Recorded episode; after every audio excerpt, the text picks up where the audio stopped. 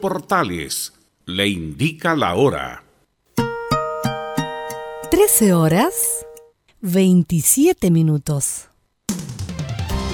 Termolaminados de León, tecnología alemana de última generación. Casa Matriz, Avenida La Serena, 776 Recoleta. Foro 22 622 5676. Termolaminados de León.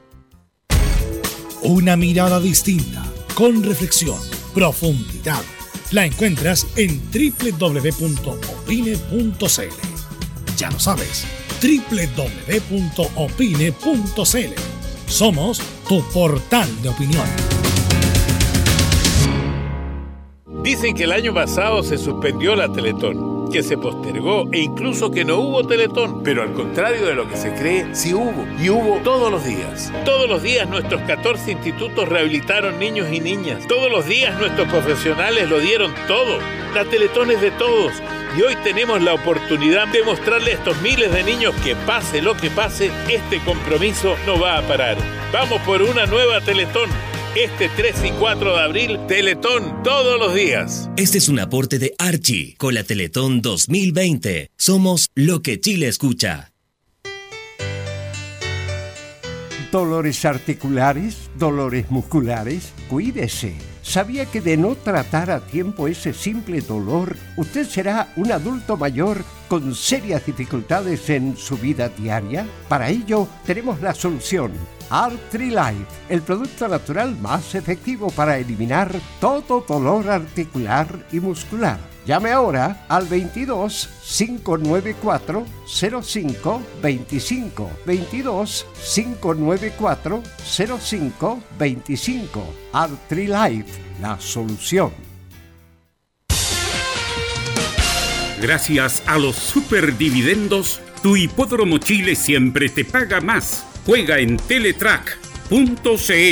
Descarga gratis la nueva aplicación de Tu Hipódromo Chile que siempre te paga más.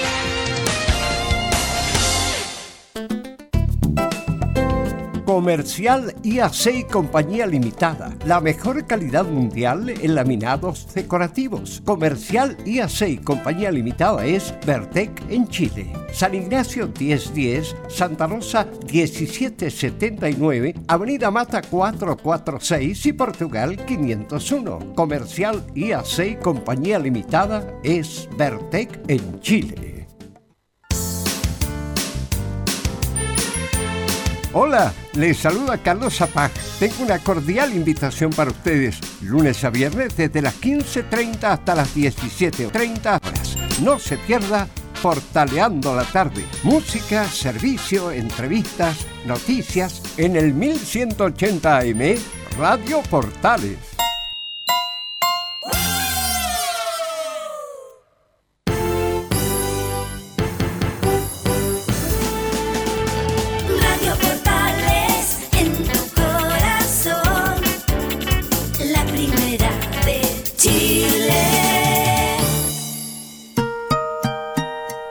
Horas 30 minutos.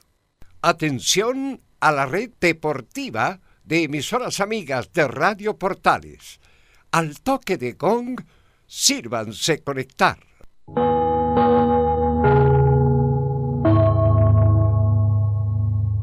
...60 minutos... ...con toda la información deportiva. Vivimos el deporte con la pasión de los que saben. Estadio en Portales. Ya está en el aire con toda la emoción del deporte. Comentarios. Carlos Alberto Bravo. Velus Bravo. René de la Rosa. Laurencio Valderrama. Camilo Vicencio. Patricio Muñoz y Ricardo Jamasmí. Reborderos. Enzo Muñoz. Nicolás Gatica. Rodrigo Vergara. Juan Pedro Hidalgo y Rodrigo Jara. Producción, Nicolás Gatica. Técnico, Gabriel González Hidalgo. Dirección, Carlos Alberto Bravo. Estadio en Portales es una presentación de Ahumada Comercial y Compañía Limitada expertos en termolaminados decorativos de alta presión.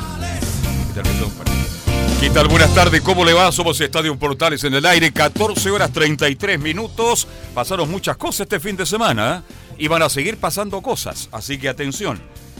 Gana la U, sigue avanzando la tabla de posiciones. Católica es puntero inclusivo del campeonato. Colo Colo pierde dos penales. Puede haber goleado y al final termina empatando 2 a 2. ¿Cómo está don René La Rosa? Muy, pero muy buenas tardes. Tengan ustedes muy buenas tardes a todos los oyentes de Estadio Portales, a todo el equipo. Eh, bueno, sí, una, fecha con bastantes polémicas en, el aspecto arbitral, pero eh, bonita, bonita la fecha, está entretenido el campeonato nacional. Muchas polémicas, muchas Mucha polémica y el VAR es el, el, protagonista. el protagonista. Oye, el VAR está enredando mal las cosas, ¿eh? Aparentemente. Lamentablemente. Bien, vamos a ir de inmediato entonces con los titulares que lee como siempre el señor Nicolás Gatica para la presente edición de Estadio Portal. Nicolás, ¿cómo te va? Buenas tardes. Buenas tardes, Carlos Temela René y toda la sintonía de portales titulares para esta jornada de día lunes. Claro, comenzamos con lo que dejó la fecha 6 del Campeonato Nacional que aún le restan dos partidos. En resumen, la Universidad Católica sigue líder pero sin rendimiento perfecto luego de igualdad ante la calera. Detrás del cuadro cruzado el segundo lugar lo comparten Unión La Calera justamente y la Universidad de Chile. Luego Curicó aparece con 12 puntos y si vence esta tarde a Huachipato será el único escolta de la UC. Colo Colo que solo igualó en un extraño partido ante la U de Conce se quedó en el décimo tercer lugar con apenas 4 puntos. Y en la tabla de la temporada Deportes Iquique es el último y por ahora baja a primera B. En la tabla ponderada en tanto el que desciende es La Serena que tiene un porcentaje de 0.500. Otro partido destacado fue el clásico de la cuarta región que fue para Coquimbo donde Mauricio Pinilla fue el rockstar tal como lo había dicho la semana pasada. Ahora, además, revisamos las polémicas de esta fecha que fueron varias, pero quizás las más groseras, bueno, el penal a favor de Everton y la no expulsión de Cano en Coquimbo. En lo internacional destacada actuación de Bravo en el City en el título de su equipo, mientras que el Barcelona perdió ante Real Madrid con Vidal de titular, que luego fue reemplazado. Y en la épica, claro, estaremos junto a Fabián Rojas en directo desde el Club Hípico. Esto y más en la presente edición de Estadio Portales. En Estadio Portales revisamos las polémicas de la semana junto al ex juez FIFA, René de la Rosa. ¿Cómo está? Bueno, ya lo saludamos, René. Este, muchas polémicas el fin de semana. Eh, sí, antes de empezar las polémicas, quiero tomarme un minuto para agradecer favor. Eh, todo lo bien servido que fue en la linda provincia de San Rosendo, en la comuna de San Rosendo, que ahí Fabiola Inostroza y su padre y su familia ahí me recibió muy bien, así que un saludo a la distancia, vengo llegando recién de, desde San Rosendo aquí al estudio, así que agradecerle también todos los servicios que he prestado hacia mi persona y hacia, hacia Victoria también Mosqueira. ¿Por qué, ¿A qué se debe su visita a la octava región? Eh, se organizó a través de eh, Fabiola una copa eh, a nombre de Rubén Selman, eh, porque Rubén eh, tuvo siempre la, disposición de ir allá a hacer charlas, siempre entregar lo mejor del arbitraje hacia las personas ahí, los árbitros amateur y todo lo que es relacionado con la con el con el arbitraje. Así que ayudó bastante Rubén y en honor a él, eh, la comuna y a través de la gestión de Fabiola se hizo la Copa eh, Rubén Selman y a través de su hijo hicimos una conexión directa, ella hizo una conexión directa, así que fue, fue bastante emotivo. Un partido, una... Fue un partido de la selección de San Rosendo que no, eh, tiene harto, hartas figuras que, que están se están desarrollando a través de las comunas ahí en, tercera división. Eh, se está mostrándolo a la gente de San Rosendo y con la selección de Deportes Lota Schwager. Mire, ¿eh? Deportes Lota Recuerda que se dividió y ahora, pero Deportes Lota Schwager, eh, así que fue un, entretenido partido y fue bastante bien organizado también. Bien, nos alegramos por el homenaje, el reconocimiento entonces al recientemente fallecido árbitro Rubén Selma. ¿Tiene polémicas, Velo? Hay varias. ¿eh? Sí, claro. Eh, habíamos hablado antes con René que a veces, bueno, no hay polémica, pero estas se bastan a sí mismo, en el sentido que hay polémicas que están eh, muy expuestas. Y vamos a partir con la más grosera, encuentro yo, que es la, el penal que le cobra la Unión Española de Everton de Viña del Mar. El árbitro es Nicolás Gamboa. Eh, sí, Nicolás Gamboa, que es el. ¿Iba a jugar por la derecha el jugador, me recuerda? Díaz Price. Díaz. Claro, el jugador mexicano iba por la derecha y sobrepasa a Luis Pavés. se, lo lleva, se, lo toma y lamentablemente hay un contacto, porque hay un contacto, hay un contacto. Claro, pero no es o sea, no hay una razón de causalidad porque cuando levanta el pie por el impulso le, le pasa a llevar a Luis Pavés, pero no es que Luis Pavés lo haya pegado para semejante eh, caída. Sí, de Por lo hecho Luis Pavel levanta hasta los brazos cuando uno es defensa y que no quiere hacer nada, que yo no he hecho nada. más, viendo el resumen de gol, está, comentó su partido el Chama Gol y, y dijo inmediatamente que no era penal. eh, y a mí también me parece lo mismo. Oiga, ¿dónde está usted? En la región, en la región de, de Ñuble. Sí, Mm, región de Ñuble. Aclaremos, ya.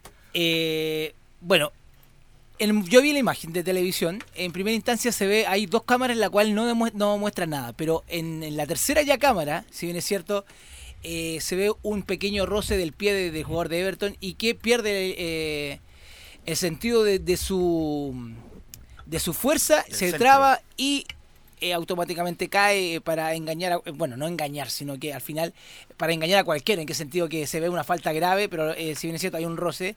Lo estuve comentando hoy día con Patricio Basualto, camino para acá, eh, y para ellos, porque él también también en el bar. Parece Ya. que en la yeta que, que estamos hablando le dice, oh, Pato, está ahí en todas eh, las yetas, en todas las polémicas. Y me dice que hay un pequeño roce. Si hay un contacto con el... Y lamentablemente, aunque tenga o no tenga intención, se sanciona penal. Eso fue la respuesta, No, pero, pero- para mí, para mí no hubo nada, no era penal. ¿Y usted le dijo a Ciel? Sí, le Pero, dije, no, es que es polémico. Estamos jugando fútbol, no estamos jugando cualquier otra cosa. No hay intención ninguna de Pavés de. Porque cu- cuando va en carrera el jugador mexicano, levanta el pie de apoyo, Sí.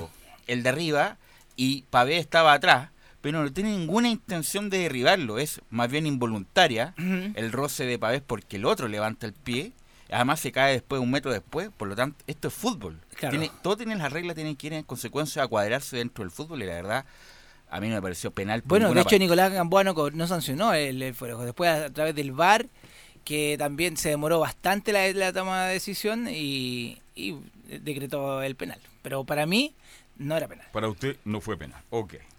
Bueno, la otra jugada también grosera fue eh, la jugada de Cano con el jugador de La Serena, Enzo Ruiz. Enzo Ruiz.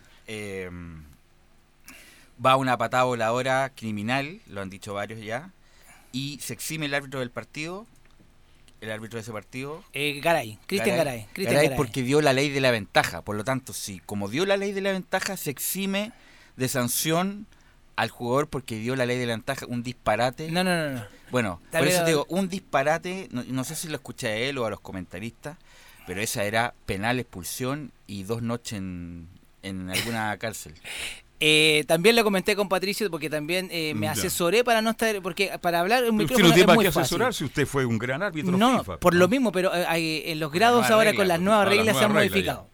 Ahora eh, hay grados en, en la jugada la cual eh, cuando el jugador tiene la intención, se arrepiente, se arrepiente de, de- Se de frena un dañar al rival, en este caso con una fuerza desproporcionada, y encoge un poco el, el- sus pies, ya le quita un grado de gravedad a la falta.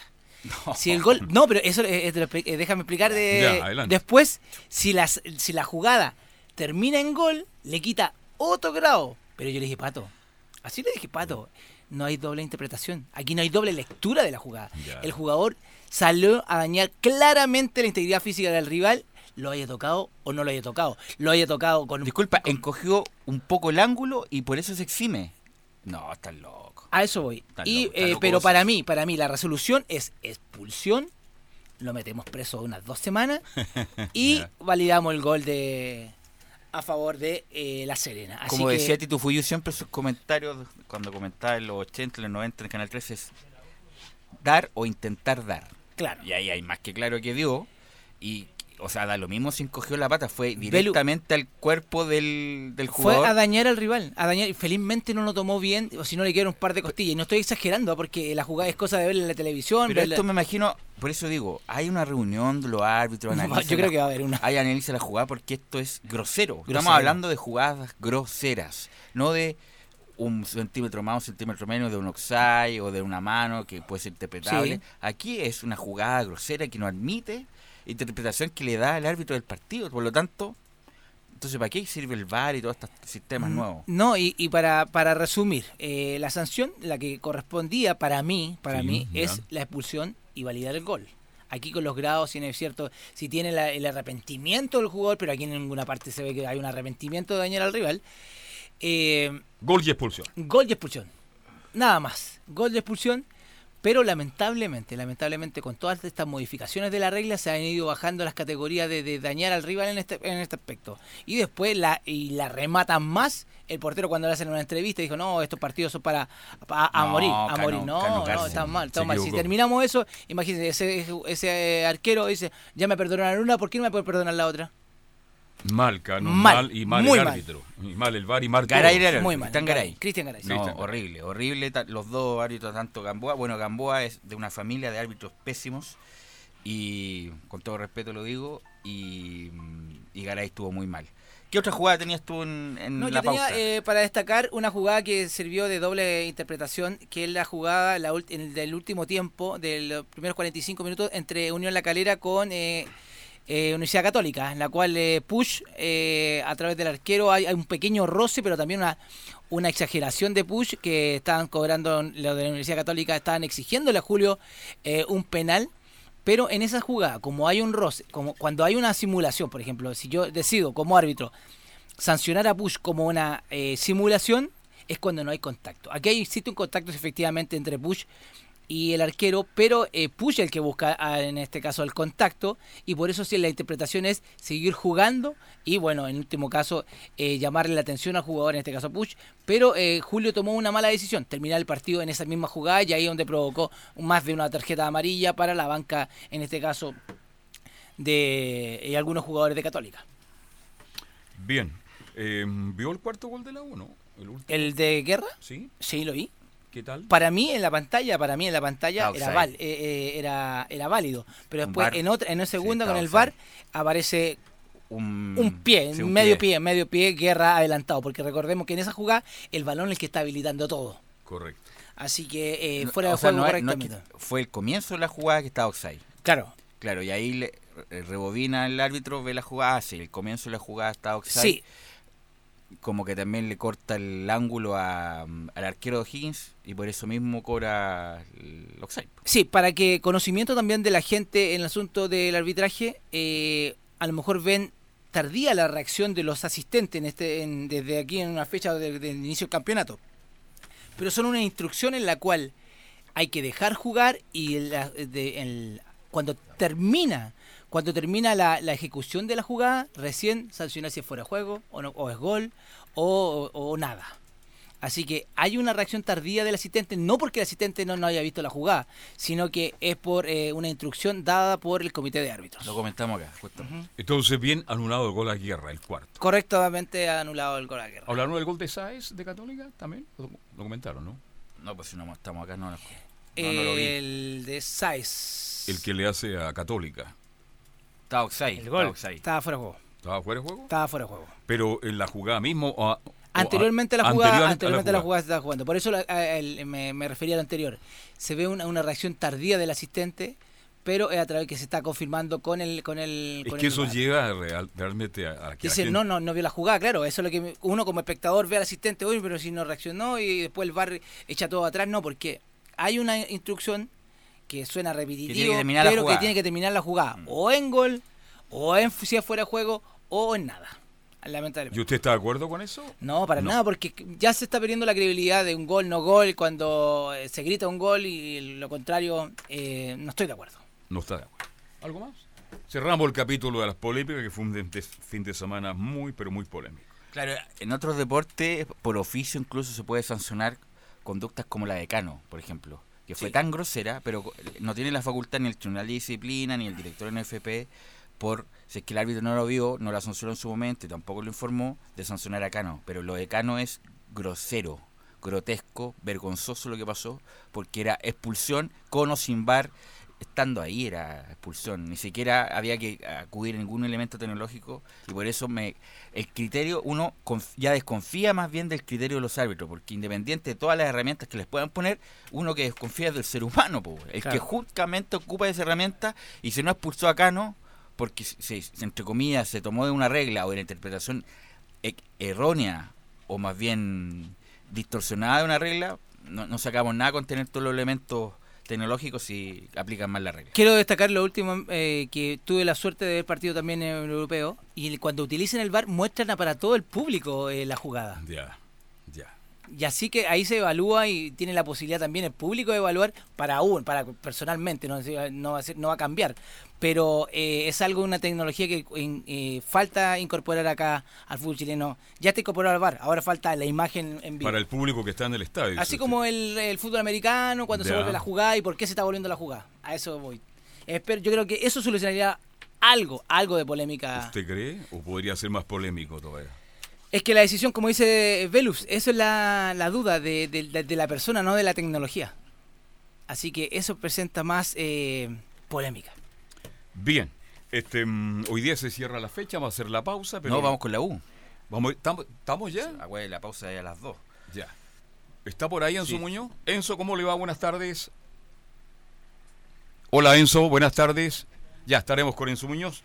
La fecha termina, bueno, falta Curicó Guachipato y Mañana Santiago Wanderers con Audax Italiano. Bueno, una, bueno, lamentablemente estamos inmersos en esta pandemia, no, todavía no ha sido calificada como pandemia, pero la Liga Suiza se suspendió hasta el 23 de marzo por el famoso coronavirus. Ya a partir del fútbol italiano se ha suspendido justamente por lo mismo.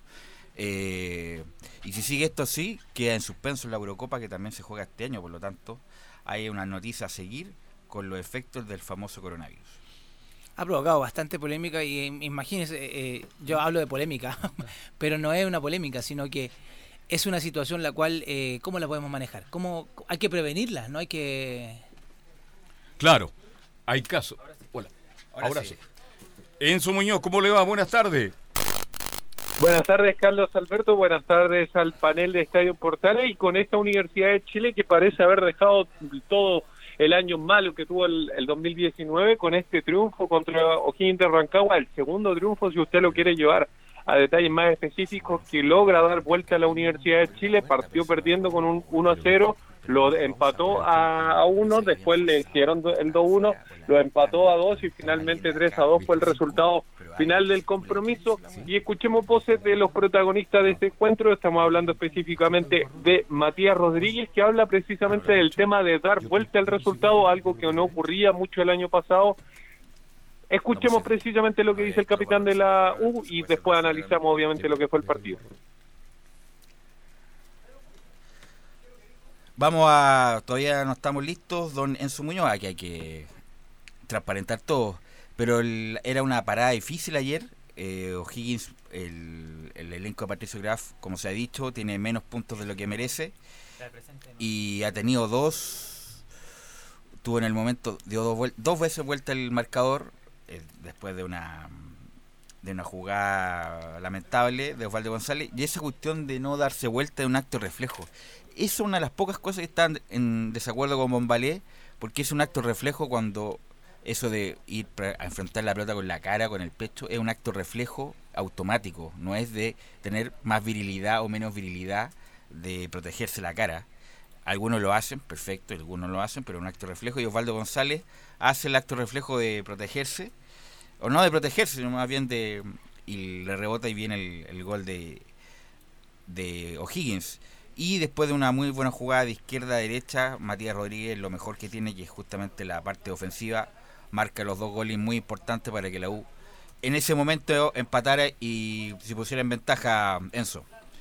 presente nuevo la cuñita, Enzo, por favor.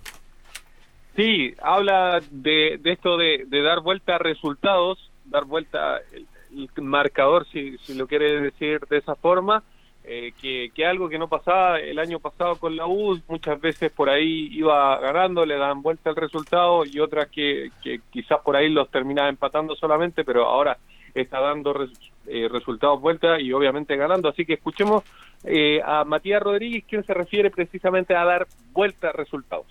Creo que contra Wander también lo dimos vuelta.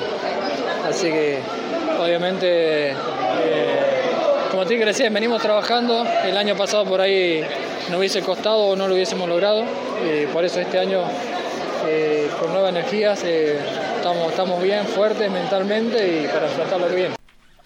Insisto, siempre se le, se le hace la crítica a Matías Rodríguez. Bueno, en la jugada de Roberto Gutiérrez es responsabilidad de Matías Rodríguez, porque lo tenía tomado, el sentido tomado, y cuando uno lo siente es que tiene que seguirlo. Y ahí Roberto Gutiérrez en forma muy inteligente eh, le gana el que envía a Matías Rodríguez, le gana el, espacio y hace el, segundo gol. Ahí hay responsabilidad de él.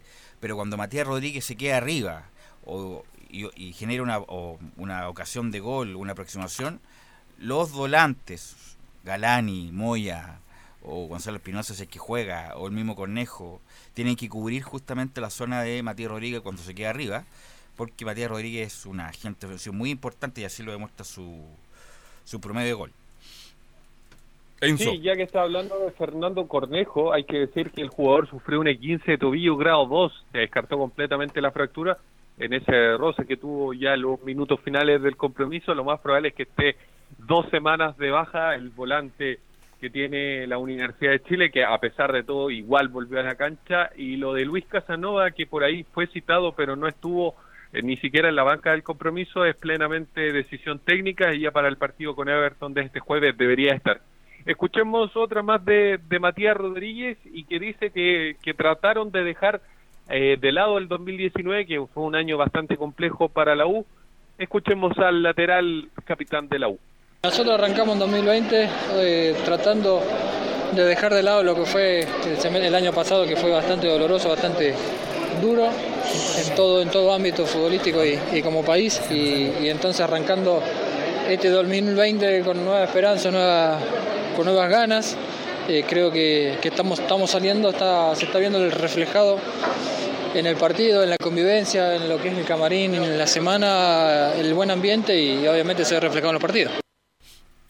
Ahí está Mati. Este es el volante, el defensa más en la historia de la U. El más goleador, de, la historia, Incluso va a superar pronto. Ah, estábamos viendo el ranking a Sandrio Castec, que tiene 63, y a Héctor Offen, que tiene 61. Y Matías Rodríguez, que es defensor, tiene 57 goles, así que es una va a quedar en lo, ya quedó en la historia Matías Rodríguez de la U como el defensor más goleador y por todo lo que ha ganado en prácticamente en siete años de, estar en el club Enzo. Sí, precisamente también se, se refirió a eso él y decía que, que claro, por ahí de repente los, los goles si bien cierto él llegaba a posición ofensiva, de repente le pegaba ya con, con el alma, trataba de cerrar los ojos incluso. Y además, disculpa Enzo, el desorden de Matías Rodríguez en algún momento es importante, porque después del gol incluso tuvo dos, dos anticipos muy buenos de cabeza, que estuvo muy bien batalla.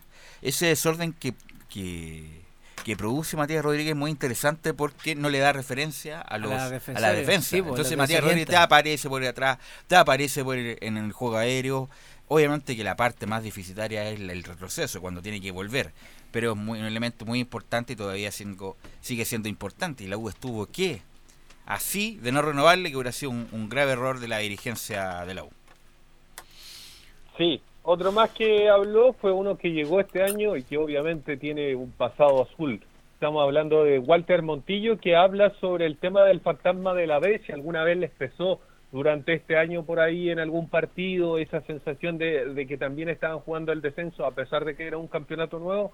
Escuchemos a Walter Montillo referirse al fantasma de la B.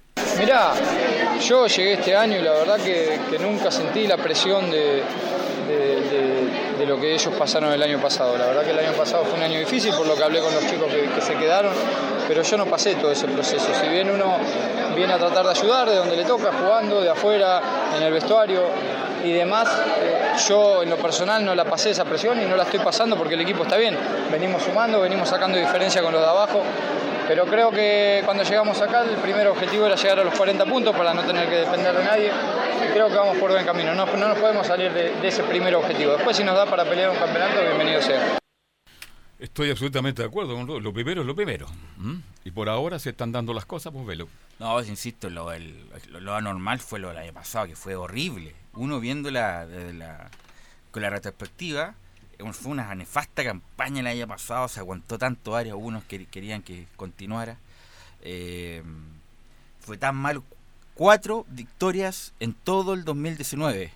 Y ahora ya en seis fechas ya tiene cuatro victorias, por lo tanto lo del... Lo de... Ah, vamos con... Estamos enlazados con Holland. Vamos a escuchar a Holland, técnico de la Católica. baja, Ariel? Sí, sí, Lescano es baja, está con un golpe, tiene un pequeño desgarro en un músculo de la inserción de la cresta ilíaca y está todavía en recuperación. ¿Los demás en buenas condiciones? Sí, sí, todos a la orden, sí. La composición del equipo implicaría entonces colocar a Catuto Rebolledo y Chapa tal vez. Bueno, todavía no lo hemos decidido, así que lo vamos a decidir esta noche y ya mañana este, vamos a estar enfocados en el partido. Baja Alessandro Keller. Eh, son alternativas que tenemos para jugar, sí. Eh, Alessandro, lo baja de Alessandro Ariel, eh, pues ayuda un poco quizás en no tener un gran jugador en contra. Ah, de Alessandro tiene características distintivas, este, pero tiene un plantel muy rico técnicamente, así que obviamente de Alessandro le da este, un, un vuelo al equipo, pero también el que lo pueda reemplazar eh, va a ser un buen futbolista, así que son, son en los estos planteles de equipos grandes, este, son el planteles, son planteles muy completos. Por filosofía, Ariel Holland cambia su disposición por tratarse de Inter, de visita, una Copa El Internacional. sistema de juego es bien claro, es decir, independientemente de la alineación que uno utilice, no, no, nuestro sistema de juego es un equipo que, que tenga la posesión del balón, que trate de pensar en el arco rival. Obviamente siempre los rivales juegan también, pero esa es nuestra ideología de fútbol. Con todo lo que ha pasado A el Ariel campeonato. Holland, el técnico de la Católica que juega Copa Libertadores. Parece Con- que este partido, lamentablemente, para los hinchas más longevos, va solamente por Facebook. ¿Usted sabe? ¿No? A ver si nos indica Anselmo. Anselmo Roja que...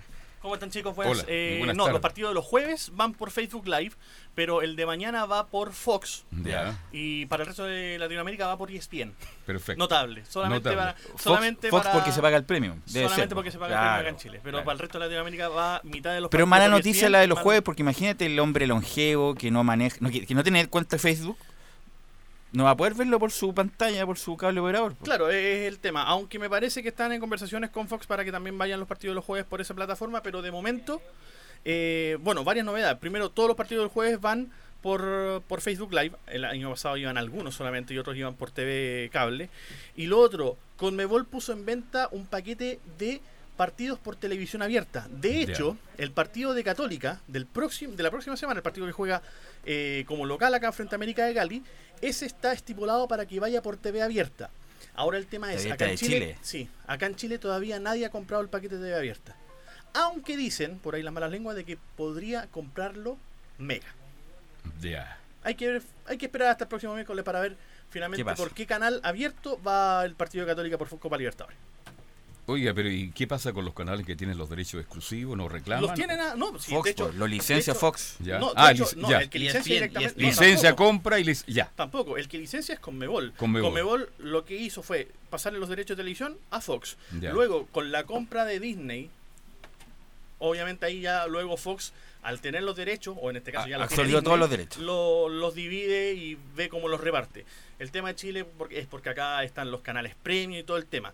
Pero además de los partidos por TV, Conmebol licenció los partidos por internet para Facebook Live y, los, y un paquete para TV abierta. De hecho, por Brasil, los, los partidos de- por TV abierta van por Globo TV. Además de Sport TV, que es el que los pasa por cable. Es que Globo TV tiene muchas señales en Brasil. Claro. Como señal, como TVN, como señales digitales. como señal digital. Claro. Entonces, en este caso, por ejemplo, para Brasil va por, por Globo, además de Sport TV.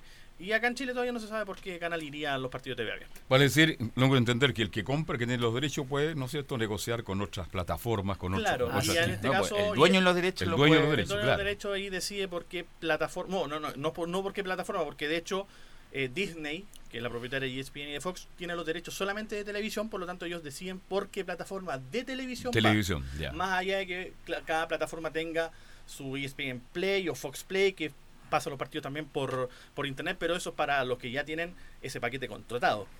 Luego, aparte todos los partidos por internet y los partidos por TV. Entonces, la próxima semana es muy posible que vaya por televisión abierta el juego de Católica. Es muy posible porque así está de hecho estipulado si uno revisa. Aunque no el- sea, no sé si estén interesados los canales Mira, en de comprar. hecho, eh, sí, ese es el tema. No ya- creo, porque es costoso y, y no, o sea, da rating, pero no tanto No para, para cortar el horario de Telecerebro. Porque además, claro, los partidos. eh, el Te partido creo, Católica te, es a las 7 y cuarto te creo que fuera Colo Colo. Te creo que fuera la U. Eh, sí, Ca- bueno. Católica no tiene tanto rating. De momento, Colo Colo no tiene ningún partido estipulado por TV abierta, así que claro, Es muy más, probablemente. Muy ofrecieron el, el ATP de Santiago muy barato a muchos canales y el único que lo quiso Tomás transmitir fue la red, justamente por lo mismo, porque para la red es un buen rating, pero para el canal 13 y para el, resto es, poco rating y además mucho tiempo. Siendo que TVN es el canal oficial de la Copa Davis, pero bueno. No parece que no a veces la Copa Davis incluso ni siquiera el transmitido TVN. No, lo han pasado por. Me acuerdo con alguna vez lo pasaron por, por algún canal. No, ni siquiera. Algún canal de, mm. de, BTR, me acuerdo que lo pasó alguna vez. Eh, los partidos de, de Copa Davis cuando justo coincidían para septiembre con la parada militar. Bien, don Enzo Muñoz, disculpe. ¿Por qué no vamos a la pausa y volvemos con Enzo mejor? Sí. ¿Le parece Enzo? No, nos espera un minuto. Vamos, vamos a la pausa y volvemos.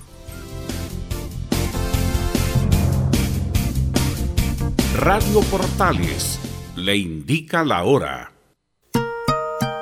14 horas, 2 minutos. Comercial IAC Compañía Limitada. La mejor calidad mundial en laminados decorativos. Comercial IAC y Compañía Limitada es Vertec en Chile. San Ignacio 1010, Santa Rosa 1779, Avenida Mata 446 y Portugal 501. Comercial IAC y Compañía Limitada es Vertec en Chile. Una mirada distinta, con reflexión profundidad. La encuentras en www.opine.cl. Ya lo sabes, www.opine.cl. Somos tu portal de opinión.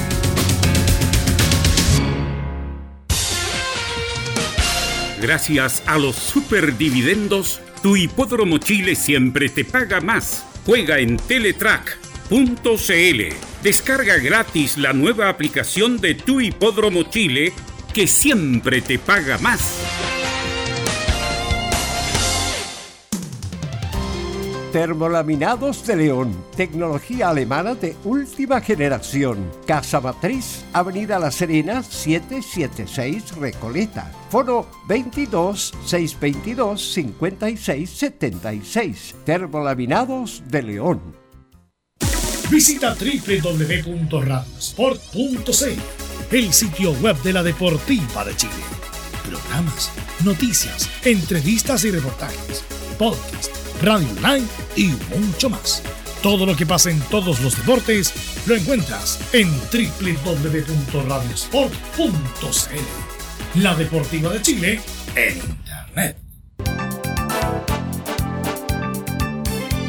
Radio Portales en tu corazón, la primera de Chile.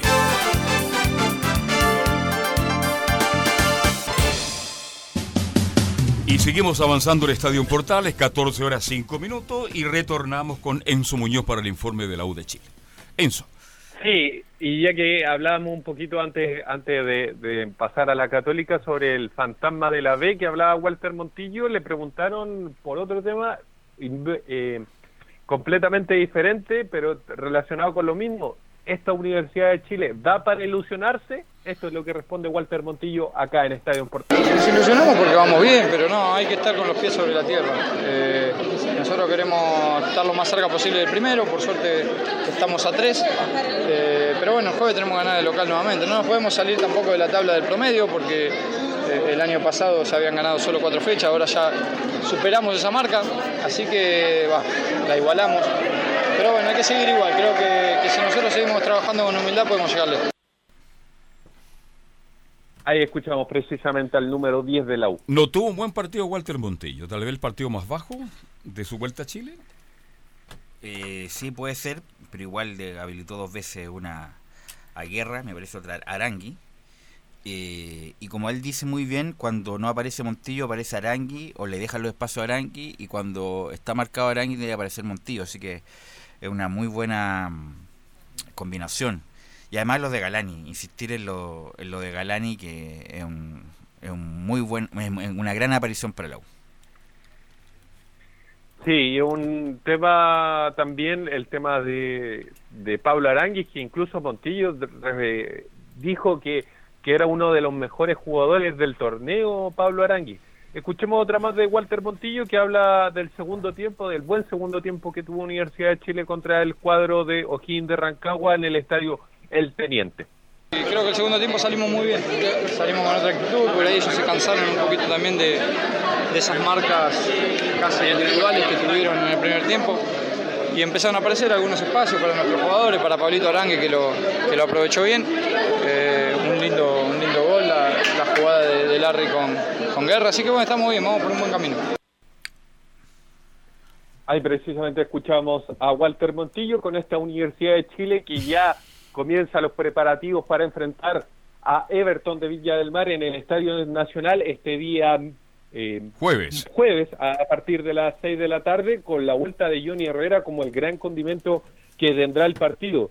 Vuelve, vuelve el ex arquero al sur, uno de los máximos ídolos del club universitario y con dos bajas por lo menos tiene Universidad de Chile, la de Jan Bosellur que, que no va a poder estar durante varios partidos y, la de obviamente Fernando Cornejo que, que lamentablemente se tuvo ese 15 en el partido contra, contra Ojín de Rancagua, pero, pero esos son las grandes nuevas de Universidad de Chile que por lo demás hoy día está entrenando obviamente para el partido contra Everton.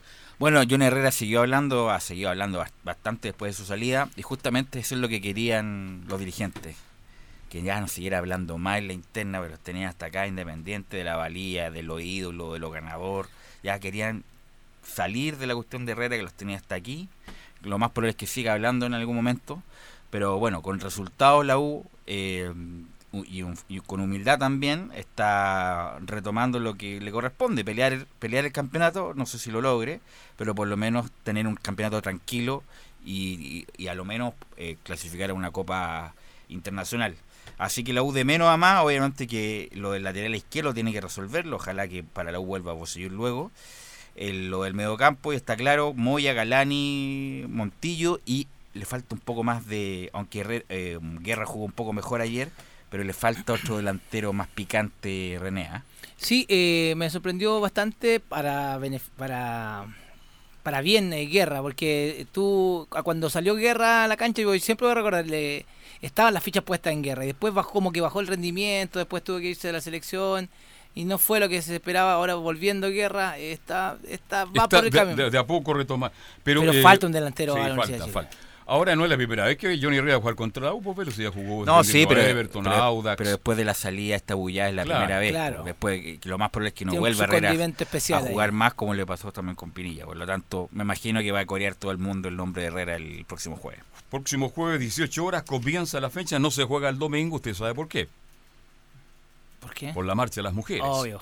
Esa es la razón. no habrá fútbol el próximo día, domingo y la fecha aparte el jueves, con un partido muy interesante. viernes, sábado y lunes. Exactamente, la U con Everton de Viña del Mar. Enzo, gracias, buenas tardes. Buenas tardes. Bien, Colo Colo, Nicolás Gatica.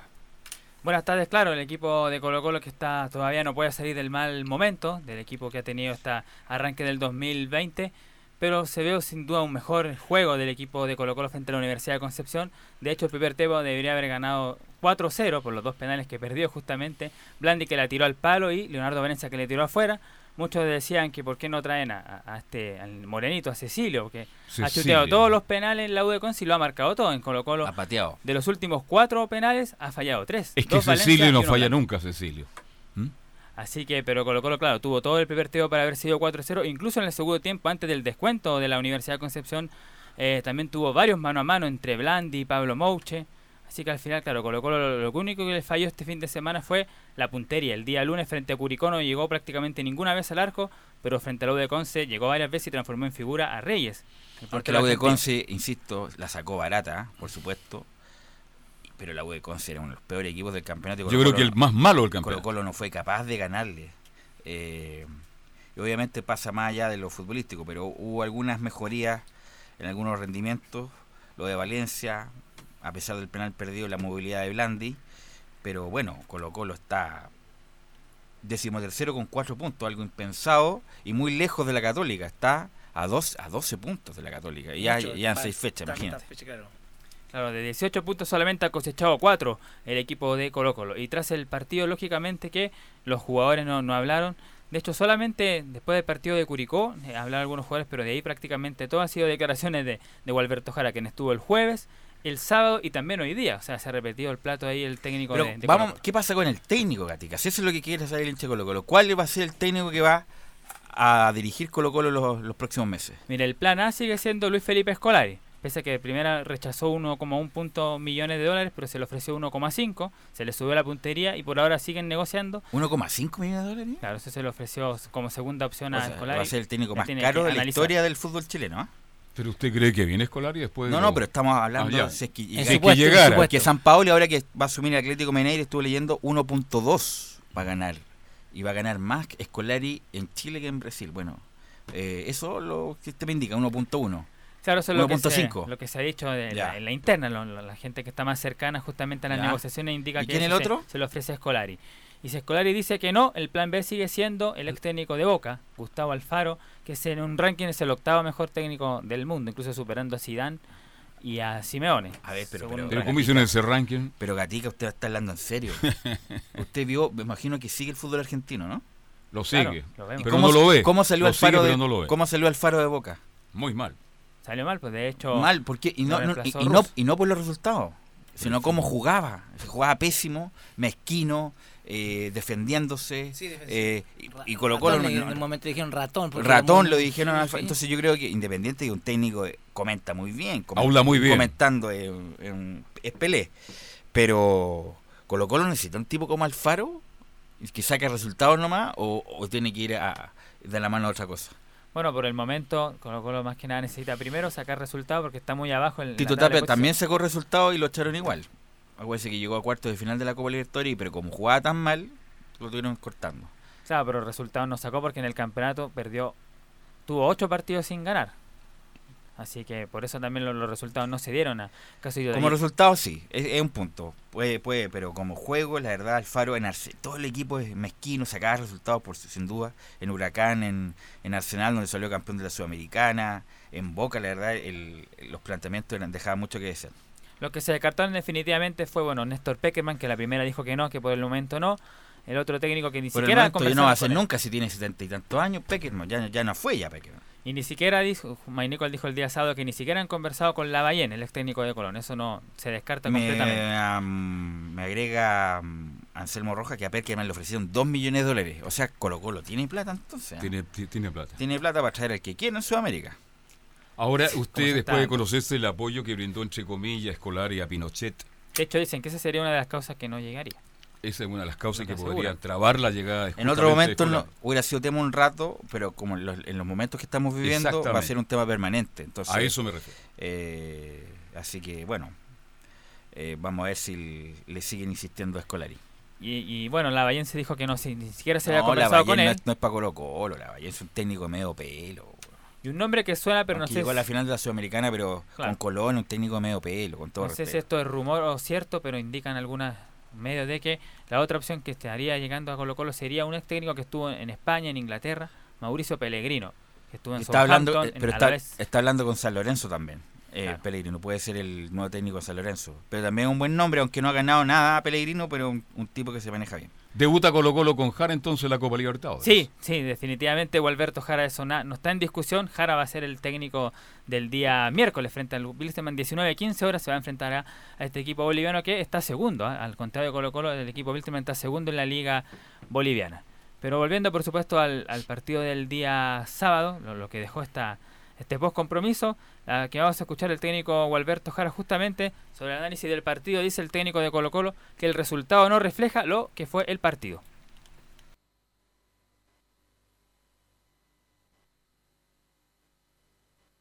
Jara. Yo creo que el resultado no es lo que nos refleja el trabajo que hicimos, ¿no? Eh, especialmente en el primer tiempo, donde eh, el equipo salió a jugar, a jugar el mayor tiempo posible en el, en el, en el campo rival, eh, presionando, recuperando balones, eh, generando eh, muchas situaciones de gol, independiente también de los penales que fallamos, ¿no? y podríamos ya en ese momento eh, cerrar por una diferencia importante el partido. No lo hicimos. Y el segundo creo que un poco perdimos este, el orden, eh, nos apresuramos mucho tal vez en algún momento, pero aún así tuvimos de nuevo varias posibilidades de gol. Nos faltó eh, terminar, culminar, un poco eh, estar más fino en el momento de la definición. ¿sí? Resultado que duele a todos, pero creo que vamos, digamos, eh, no contentos por el resultado, pero un poco conformes por lo que mostró el equipo. ¿no? Hasta ahora da sueño escuchar a Jara. ¿eh? Sí. Oye, qué manera de. ¿Quién es más lento, Tapia o Jara para hablar? O Alberto Jara. ¿no? ¿Ah? Esa, esa parte. O Alberto Jara no es mal entrenador, fue ayudante técnico mucho tiempo de Benítez. Benítez.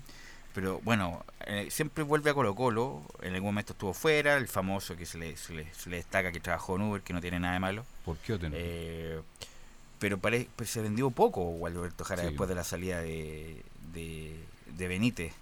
Eh, es un muy buen técnico, muy buen formador, pero obviamente que una de las cosas que no ha mejorado nada justamente en lo comunicacional, o que uno lo escucha o cambia de radio o, o escucha a Nicolás Gatica. pero este, tiene, él, él tiene, ri- él tiene- este, tiene ritmo, sobre todo cuando está haciendo cancha espectacular, Gatica. Bien.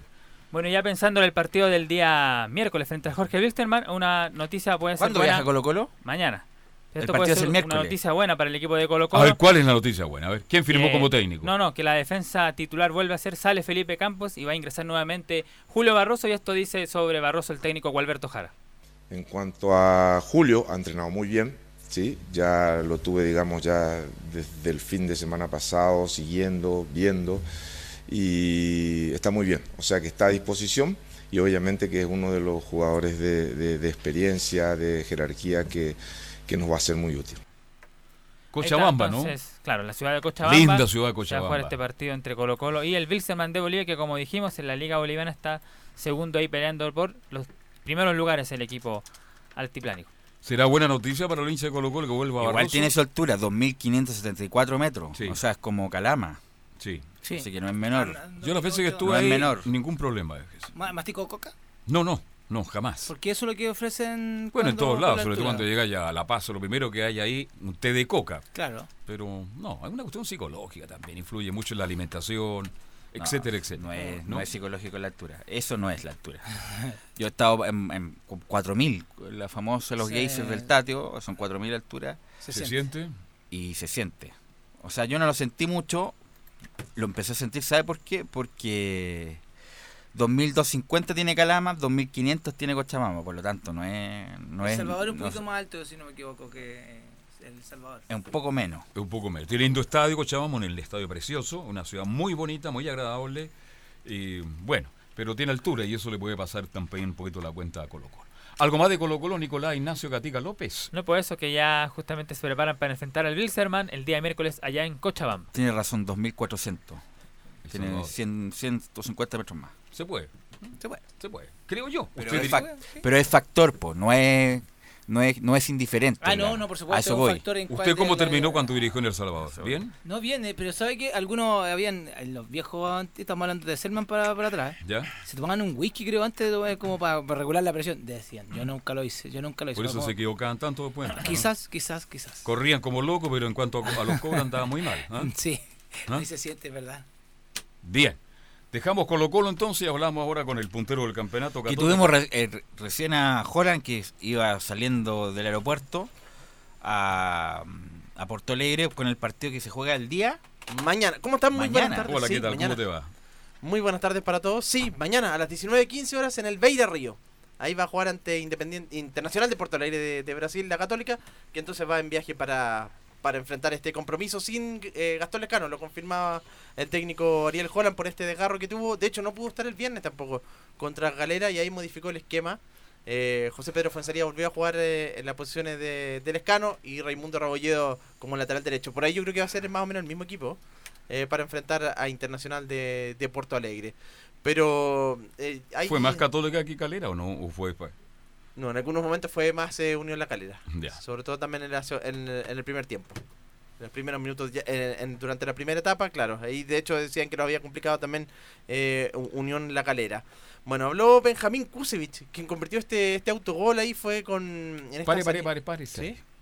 ¿Pero quién- de quién? De lo- ¿Es de Dituro? Con Dituro, claro. Y él lo asume también, Matías Dituro. No, eh, se lo come Dituro. Igual Dituro, que el gol de Unión Española, antes que se me olvide, el tiro libre es responsabilidad total y única de John Herrera. Se lo come porque va al Baja medio. el balón, baja el balón, sí. pero va al medio.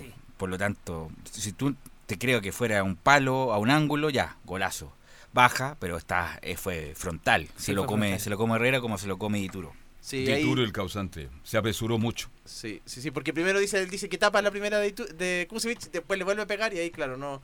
Finalmente eh, es el autogol de, mm, de la Universidad Católica eh, para- a favor para Unión La Calera. Benjamín Kusevich habla de que Inter es un equipo fuerte. No, Inter es un equipo fuertísimo, tiene un plantel enorme con no sé, más de 40 jugadores. De Alessandro es un jugador importante de ellos, pero tiene muchos jugadores, muchos recambios, así que no porque falte un jugador va a ser un partido más fácil y, y estamos muy preparados y lo, lo vamos a tomar de la mejor forma el partido.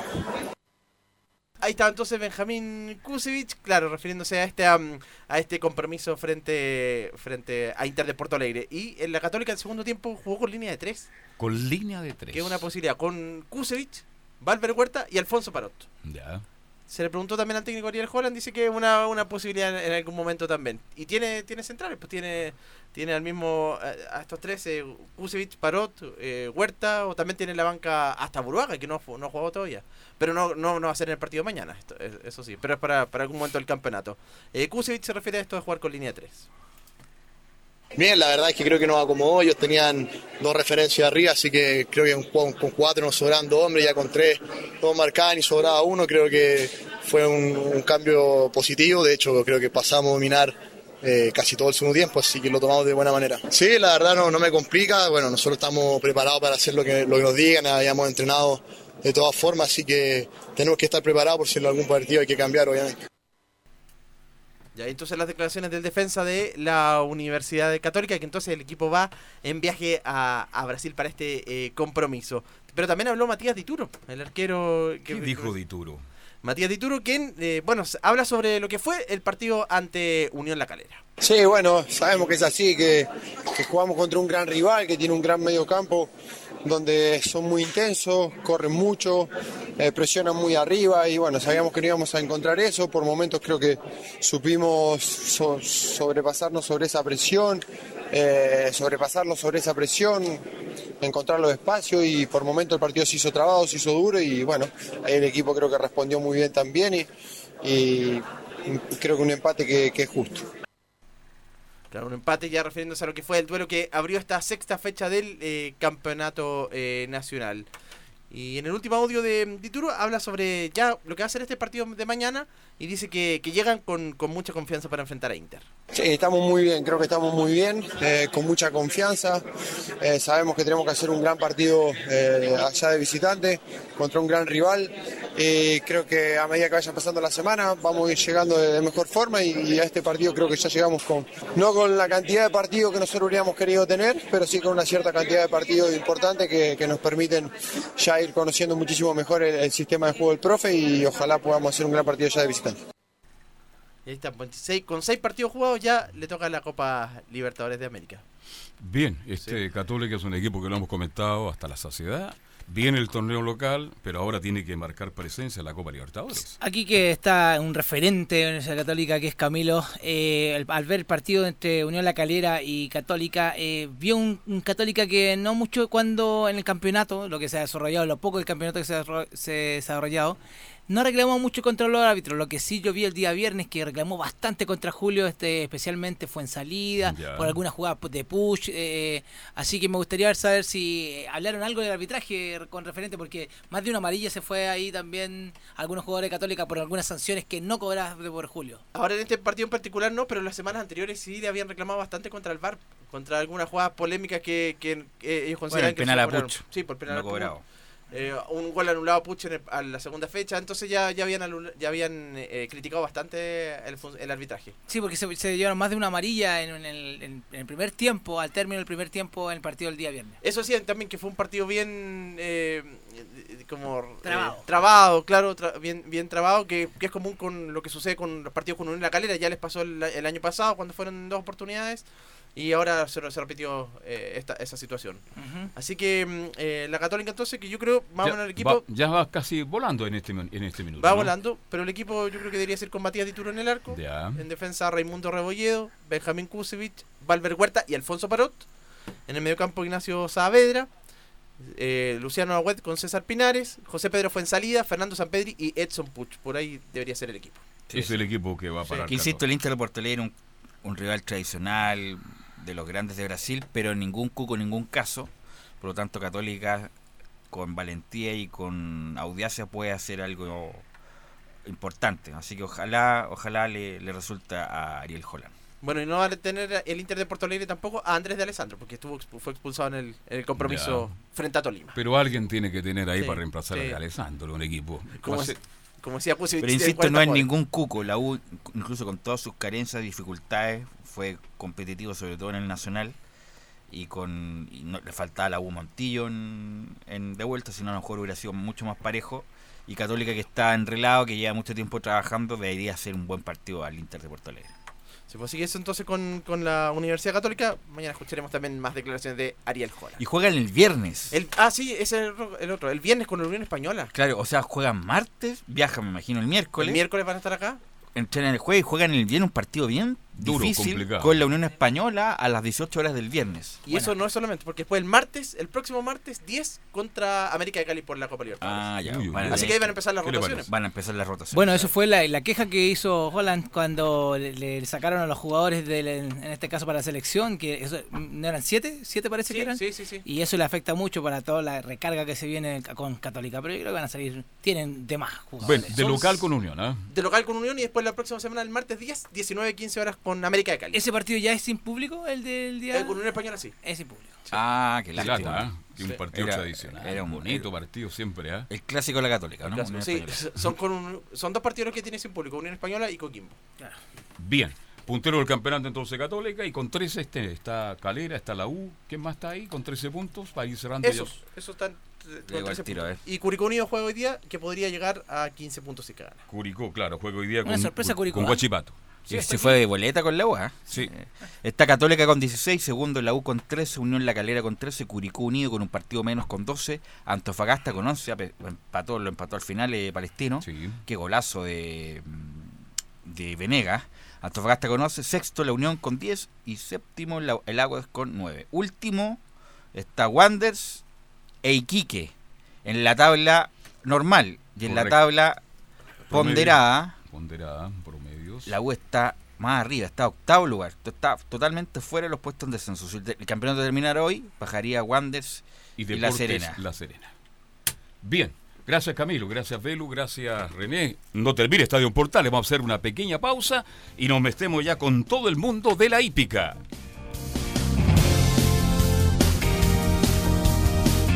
Radio Portales le indica la hora.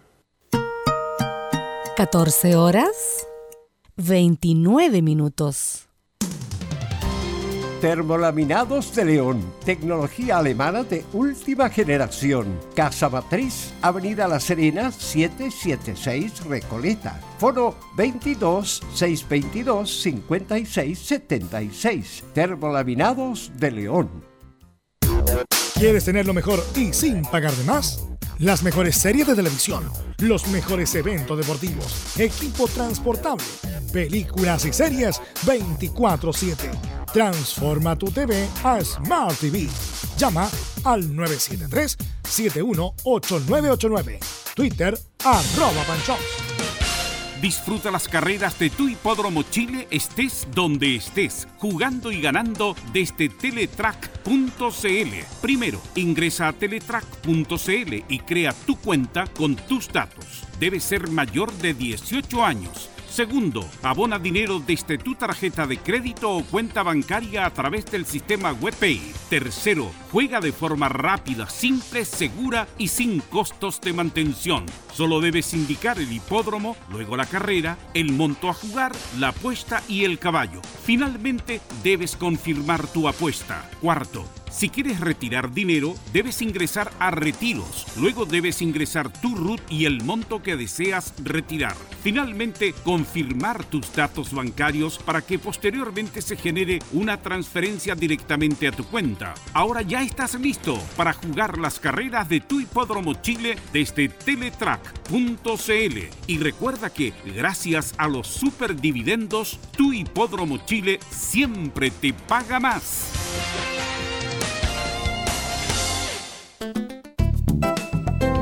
Comercial IAC Compañía Limitada. La mejor calidad mundial en laminados decorativos. Comercial IAC Compañía Limitada es Vertec en Chile. San Ignacio 1010, Santa Rosa 1779, Avenida Mata 446 y Portugal 501. Comercial IAC Compañía Limitada es Vertec en Chile. Hola, les saluda Carlos Zapag. Tengo una cordial invitación para ustedes. Lunes a viernes desde las 15.30 hasta las 17.30 horas. No se pierda Portaleando la tarde. Música, servicio, entrevistas, noticias en el 1180 AM Radio Portales.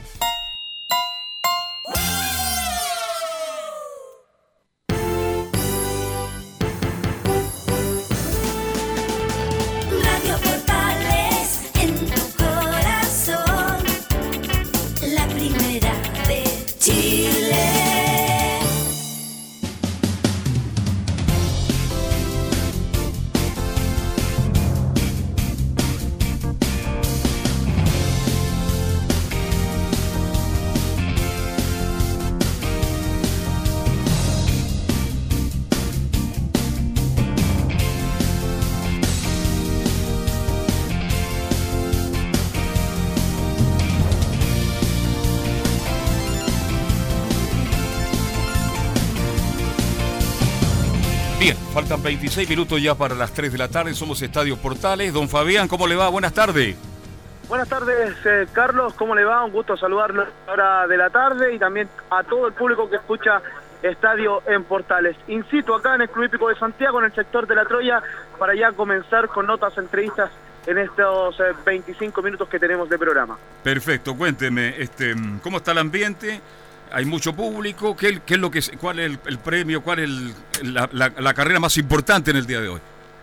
Ya se corrió la carrera más importante, fue la cuarta, el clásico, el único clásico que tenía eh, programado el Club Hípico de Santiago, como era el premio Eres eh, Mágica, un clásico para hembras de tres años, con victoria de Tan Celosa, de la mano de Ignacio Valdivia, se quedó con la cuarta carrera, esta ejemplar eh, tan eh, celosa, colores eh, también y crianza de la institución este eh, tan celosa y se acaba de disputar hace pocos minutos, hace pocos segundos, la quinta competencia con victoria para Orestella, una hija de Berrazano, han andado muy bien los hijos eh, de Berrazano, este potro americano que llegó a nuestro país y que mm, ha dado buenos, buenos eh, números este año. A propósito Igual, de la hípica internacional, eh, Carlos y todo el público que nos escucha, el día sábado es el Máximo Security que se quedó con la prueba más millonaria del planeta como la Saudi Cup de Grupo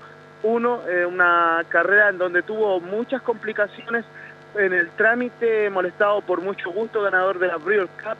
Sin embargo, el Máximo Security de la mano de Luis Sáez eh, pudo quedarse con esta prueba tan importante. Incluso hubo un castigo para uno de los eh, jinetes que llegó dentro de las primeras posiciones, multado en eh, cerca de 3 mil eh, dólares. Bueno, eso más lo vamos a estar analizando el día de mañana en eh, una nueva edición de Estadio Portales con el bloque de la hípica. Lo que le puedo contar es que hasta ahora acá en el Club Hípico de Santiago hay bastante público, incluso andan turistas americanos acá en eh, la institución de Blanco Encalada y Molina que vienen a disfrutar de esta tarde bien cálida eh, con un sol radiante que ilumina la capital y sobre todo el césped del Club Hípico de Santiago. Nosotros nos quedamos acá, ¿qué le parece Carlos? Para ir ya con notas, entrevistas eh, con los participantes de la sexta competencia. Perfecto, siga usted allá porque estamos directo en directo del Club Hípico de Santiago, mi estimado Fabián. Claro, estamos completamente en vivo y en directo, nos quedamos acá para ir en, en busca de notas, entrevistas con los participantes de esta, la sexta carrera. Se pasea por acá don Juan Silva, también está Guillermo Aguirre, uno de los entrenadores que eh, presenta el ejemplar número 2, Joy Vanity, ejemplar número 2 eh, en esta competencia. A ver si podemos saludar a don Guillermo Aguirre, a ver qué nos puede eh, contar al respecto de esta yegua que debutó, llegó en un segundo lugar, esta mulata de Fortify y que asoma como una de las favoritas y es la favorita de esta sexta competencia. Está junto a su hijo, don Guillermo Aguirre Acuña, Guillermo Aguirre Espinosa, ambos acá en el Club Hípico de Santiago. De Pirque a Santiago. ¿Cómo está, don Memo? Estamos completamente en vivo para Radio Portales. ¿Cómo están a todos? Muy buenas tardes. Bueno, acá presente con eh, Joy Vanichi, el ejemplar número 12, llegó segunda en su debut. Eh, hoy al parecer tendría que responder a lo que eh, realizó aquel debut. La verdad que sí, eso es lo que esperamos, lo que pasó visto bien, llegó bien después de la carrera, así que esperamos que hoy día haga una, una muy buena carrera. ¿Qué más le queda para, para esta jornada, don Memo? Nos queda la yegua eh, en la otra, mirada triste, y ahí cerramos. Tempranito. Sí, señor. Muchos me preguntaban eh, por qué no han ganado, pero siempre los caballos de Guillermo Aguirre a los tres años cuando comienzan a, a mostrarse la- el nombre de Penrose, también de Yaprim. No, no sé a qué va eso, porque no han ganado, hemos ganado como tres carreras de Rosario, y tuvimos seis o siete, no las podemos ganar todas. La distancia de 1300 para un caballo cuando va a debutar eh, eh, comienza, y si gana esa distancia de 1300 metros, comienza a mostrar algo para, para el futuro. Sí, por supuesto que sí. pues, ya en 1003 una distancia no fácil, es una distancia de velocidad y un poquito de fondo. Entonces ahí uno ya va, va programándose más adelante. Lo vemos acá en esta nueva edición de Estadio Portal, estamos eh, mostrándole al público también y llevándole a sus oídos más al respecto de la hípica. ¿En dónde saca la mayor velocidad un ejemplar? Lo primero que nada hay que ver los pedigrí y una vez en el entrenamiento uno va viendo si tiene que sacarle velocidad o muchas veces quitarle velocidad porque hay caballos que tienen velocidad innata, otros que les falta la velocidad, entonces se va viendo en la cancha día a día. ¿La distancia también influye en esto? Exactamente, es lo mismo, es, esto es como igual que un atleta humano, uno hay que ver primero la sangre, que sean sanitos y de ahí ellos mismos van diciendo, si uno no tiene mucho que enseñarle, ellos le van diciendo. Bueno, eh, le deseo mucho éxito para esta jornada y muchas gracias. Muchas gracias a usted. Ahí está don Guillermo Aguirre también aclarándonos uno de los puntos que estuvimos conversando dentro de las jornadas de las ediciones de Estadio en Portales. Vamos a seguir con eh, nuestras eh, entrevistas acá en este sector. Está la señora Constanza Burr también, una de las eh, encargadas acá del el Estud Vendaval. Vamos a ver si podemos conversar con él, con ella también, acá en este sector. Eh, a ver qué nos puede comentar al respecto la señora Constanza Burr, que está presente con el ejemplar eh, en esta oportunidad, Dorotea, ejemplar número 5, en lo que es la sexta competencia del programa. Vamos a buscarlo y o también nos quedamos acá con qué.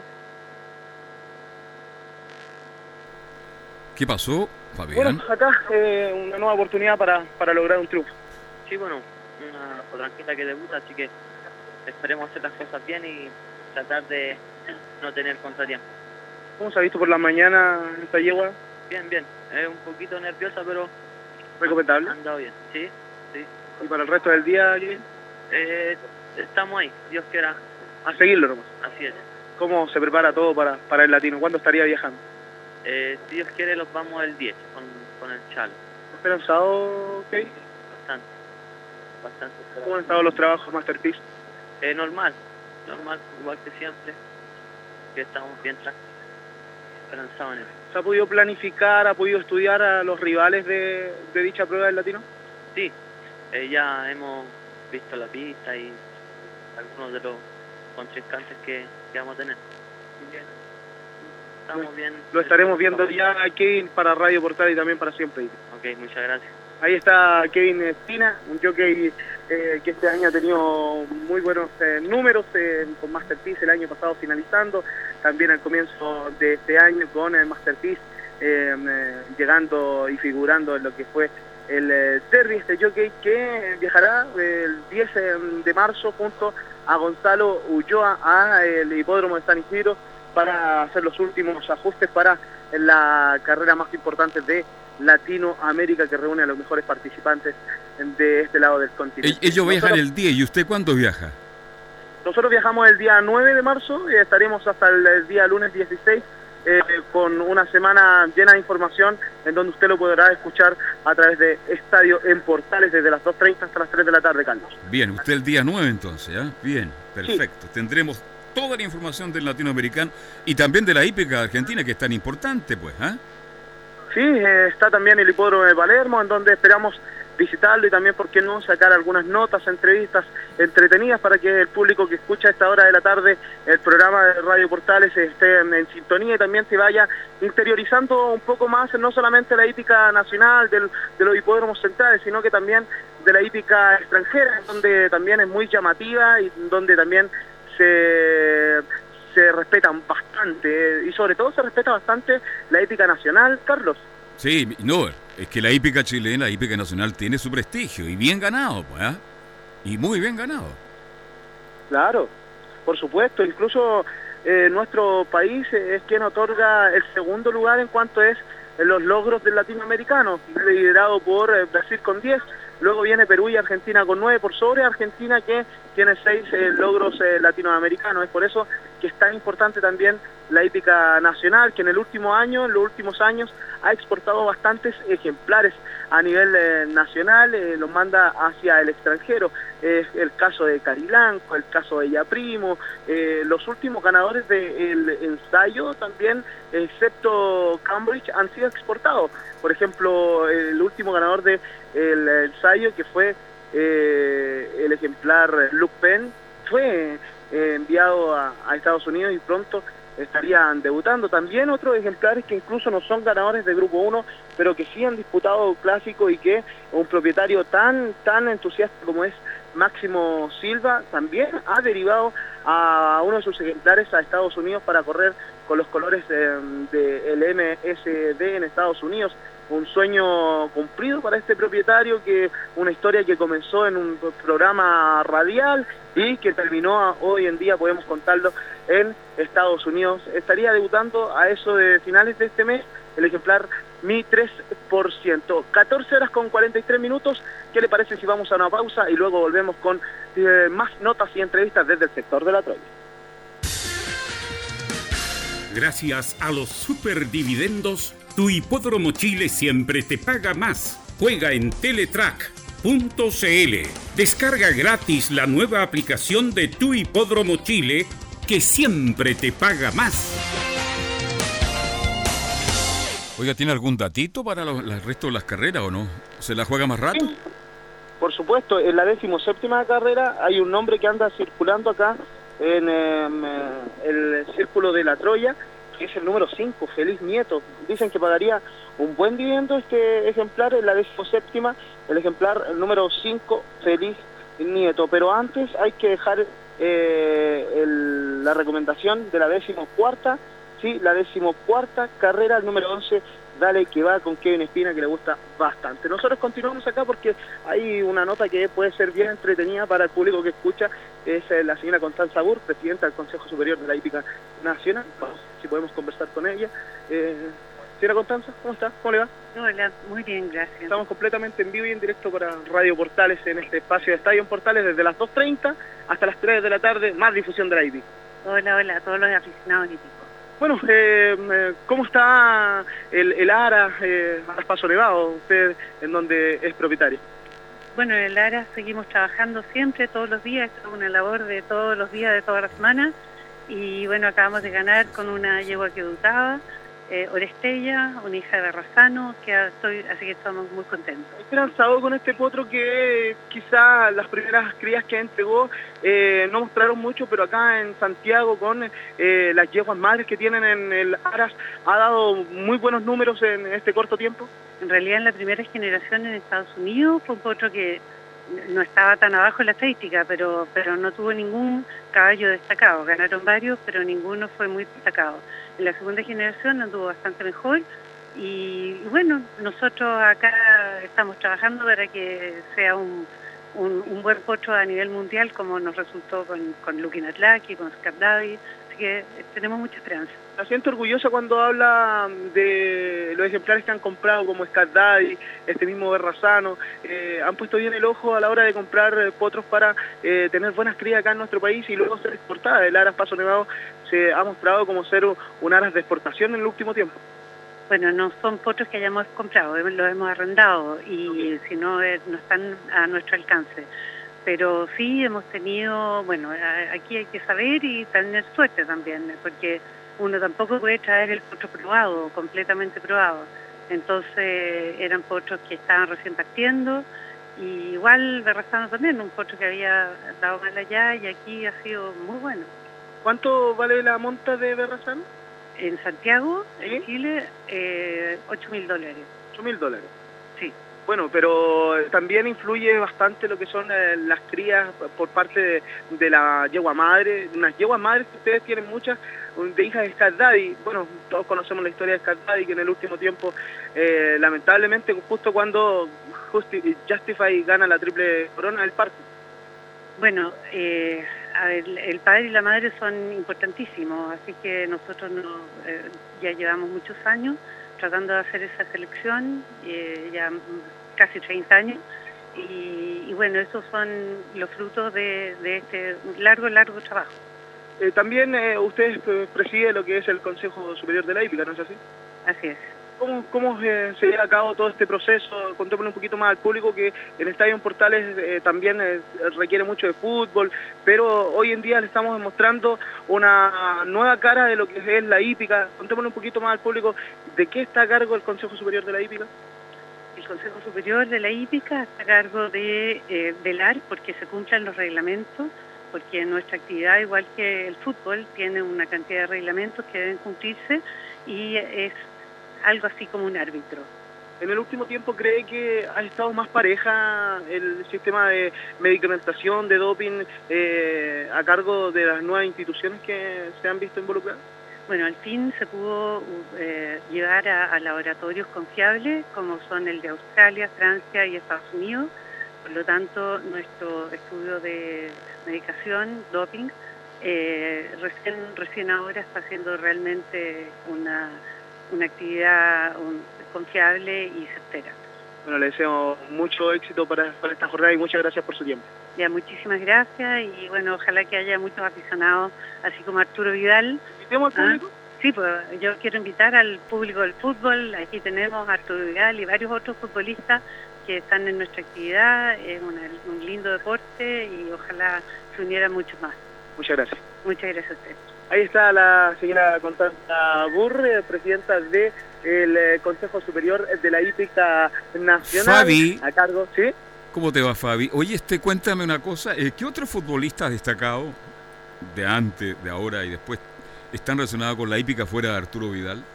¿Todavía? Sí, o- cl- claro, han habido bastantes futbolistas, sobre todo en el último tiempo. Bueno, eh, de por sí la hípica siempre está ligada a- al fútbol. En a- unos años atrás podríamos Dicen que el fútbol, ver- la hípica y el tango están muy relacionados. ¿ah? Claro, sí, por supuesto. Eh, Carlos, incluso eh, antiguamente el hermano de Luis Murray, Juan Murray, Ya. era preparador de finas sangres de carreras. Incluso Luis Murray era propietario, su hermano le preparaba los caballos Sí. a este otrora jugador que era muy Conozco su historia, la conozco. Pelucho ya no está en la hípica. Claro, él ya no, ya porque hubo algunos problemas financieros que pasaron por ahí. la No, no, no, no, no, no me haga hablar, no me haga hablar. Este, se requiere, Sí. se requiere mucho dinero también la hípica. Perdió mucha plata Luchito Murre volante 6 en la hípica. Cuénteme otra cosa y Fernando González sigue ligado a la hípica también. Sí, Fernando González, tenista, sigue ligado a la hípica, incluso hace pocos días estuvo corriendo con los colores de su propiedad, como es el Fergosira, también su padre tiene colores Estud de Cepelacu, tiene otros colores en sociedad, con el Estud de eh, Ferro, tiene caballos, incluso en el último tiempo podemos decir que dentro de los deportistas más destacados de nuestro país, en- de distintos ámbitos de los deportes, es Fernando González quien ha logrado el mayor éxito en cuanto es a la hípica, ganando el derby en años atrás, el año 2017, eh, si mal no me equivoco, sí, eh, con el Leighton, el ejemplar del Stud Ferro, quien logró este esta tan esperada hazaña del Stud eh, Ferro, que era sociedad entre Roberto San Miguel, Ariel Gómez y también Fernando González, un caballo que costó bien económico en el remate en el Aras Sumaya, que luego eh, ganar en su debut,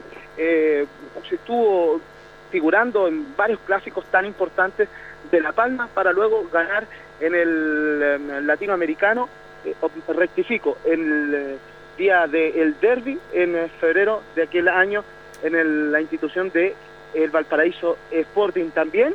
Hay un dato bien curioso, años atrás No sé si se acuerda usted de Michael Owen, uno de los grandes deportistas en el último tiempo del fútbol mundial. Sí. Él incluso en algún momento llegó a correr fina sangres de carrera. Michael Owen eh, montó un, ej- un ejemplar, eh, fue jinete, podríamos decirlo. Finalmente Michael Owen después se dedicó netamente a, a tener caballos de su propiedad, pero así es como el ámbito del fútbol eh, es tan importante en la hípica, en el Perú, Paulo Guerrero, eh, hay ba- bastantes jugadores que están ligados a, a lo que es la hípica. Acá en Chile también eh, hay jugadores como Pablo Aranguis, como eh, el mismo eh, Carreño, eh, que también están ligados a la hípica, son propietarios, Jason Vargas también. eh, eh, se me va a quedar más de alguno en el tintero, Vale decir, por hay varios, hay varios. ¿ah? Sí, ah, es Fuera un Arturo ambiente- Vidal hay muchos exfutbolistas, actuales futbolistas y deportistas como Fernando González que están de una u otra manera ligados a la Sí, yo, yo creo, Carlos, yo Sí. creo que Arturo Vidal hoy por hoy debe ser el deportista más involucrado en la hípica nacional al eh, tener hoy por hoy eh, un aras eh, tan importante como es el aras el campeón. Es recordar que Arturo Vidal todos sabemos lo bien que le va económicamente en el fútbol, las, las sumas de dineros que gana en el Barcelona, pero muchas de ellas son invertidas en el criadero que tiene hoy por hoy, que es eh, eh, manejado por eh, su primo Chito eh, Vidal, pero es un, propietario que es, quiere mucho a los animales. Cuando viene Santiago, todos saben que viene sí o sí al Crítico de Santiago por las mañanas, está en la tarde en el Hipódromo Chile, también está mucho en su criadero, e incluso hubo una nota que llegó en helicóptero a su, a su criadero el jugador de fútbol Arturo Vidal en el último tiempo, un hecho Bien. bien eh, llamativo. Ya lo creo. Bien, eh, nos quedan cuatro minutos. eh, tiene, eh, bueno, pero ¿tiene algún pronóstico? Sí, eh, vamos a, a hacer la última nota, la última entrevista acá en este sector en los últimos minutos, que quedan solamente cinco minutos para ver si podemos lograr alguna nota, entrevistas acá en el Club Hípico de Santiago. Hay un joven que nos entregó buenos eh, pronósticos hace algunos eh, días, como es Sebastián, pero hoy al parecer eh, su jockey Javier Guajardo no estaría montando. Vamos a ver si podemos conversar con él acá en este sector. También está don Luis Salinas, lo vamos a esperar acá a Cevita. Oiga, ¿cómo está? ¿Todo bien? ¿Todo bien? Bien, gracias a Dios. Oiga, en esta jornada de carrera, Javier Guajardo tuvo que declinar una, una monta, ¿no es así? Sí, pero porque había corrido el día viernes y bajaba 55 kilos. Ah, ya. Eh, oiga, eh, contémosle al público para el día de hoy cuántas montas tiene programada el jinete Javier Guajardo. Me quedan cinco. Cinco montas le quedan eh, y puede contratar cuántas más? Dos más. Dos más. Vamos a quedarnos con eso, ¿no? ¿Sí? Sí. Contémosle al público para... La última vez nos fue bastante bien con usted. Ganaron tres. Tres de tres. Emi Crack, Emi, ¿cómo, cómo era? Emi Crack, Loco por Correr y Pichi Wink. Mire, tres de tres eh, se dio ese día el gusto de dejar millonaria a la gente de Estadio Portal. ¿Que consiguió? Algo, algo a ver eso. Hoy día no le voy a pedir tres, porque es mucho pedir. Uno solo. Andor, un partido que de tres años que corrió el día viernes. Así que hoy día lo corrió el viernes lo corrió Felipe Enrique. Pero llegó tercero el viernes, así que hoy, hoy la gente que se quiere parece.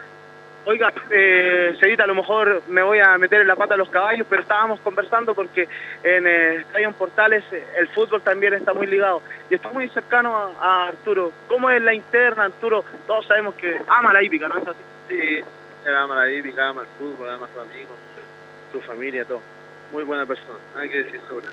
Tiene un aras que a futuro puede ser uno de los más importantes de Chile, ¿no? Muy lindo aras, muy, muy ¿Dónde está? eh, San Clemente. San Clemente, sí. ¿Es administrado por Gito Vidal, cierto? Sí, por Carlos Aliaga. Carlos Aliaga. Conocido como Gito. Bueno, ahí, a- esas son otras cosas de las que el público quizás eh, no sabe, eh, la cercanía que tiene Arturo con sus amigos también. Harto de los amigos, me gusta la amistad que, que genera, los lapsos, todo, nada que decir. Y nuevamente con fin. Así es, volviendo el mejor. el mejor leído. El mejor leído. Campeón. Campeón. Como no olvidar. Campeones son ellos con él, verdad es el mejor. Los veloces después que estuvo con él. Hartos caballitos, han carrasqueado. ¿Quién es? Eh? Hartos caballitos que, que le ha ido muy bien. Oiga, Candor, ¿en qué carrera vas? Busquémosla acá en el eh, programa que tenemos a mano, el eh, ejemplar eh, Candor en esta jornada de carrera junto a Sebastián. ¿Sabe qué Sebastián? Imagínense, puede ser eh, muy eh, patudo de mi parte, pero no sabemos su apellido, Sebastián. Campos. Sebastián Campos, imagínense. En la 12 del 6. En la 12 es que lo buscamos solamente por Instagram. ya, muchas suerte para hoy, don Sebastián. Igualmente. Ahí está, Sebastián eh, Campos, acá en este sector, el secretario de Javier Ignacio Guajardo, en eh, los distintos hipódromos de nuestro país, de buenos números para este año, no se equivocó, Loco por Correr, Emi Crack, Pichihuinca, fueron los últimos pronósticos que nos entregó eh, Sebastián, ganaron los tres. Y hoy Candor en la decimosexta para que lo deje anotado, señor Carlos Alberto Bravo y todo el público que nos escucha en Estadio Portal. Sí, yo noté acá que lo- los grandes amigos de Vidal, bueno, es muy amigo de los amigos, Arturo, si lo sabemos todo, pero parece que Valverde y Setién no son muy amigos Arturo, ¿ah? ¿Cómo? Valverde y Setién. Ah, claro, sí. no son muy amigos, ¿ah? No, no. Ojalá los conquiste para que que le den mayor opción de poder jugar en Barcelona. Primero fue Valverde y ahora en Setién, el actual técnico de Barcelona. Bueno, un pronóstico porque nos queda un minuto.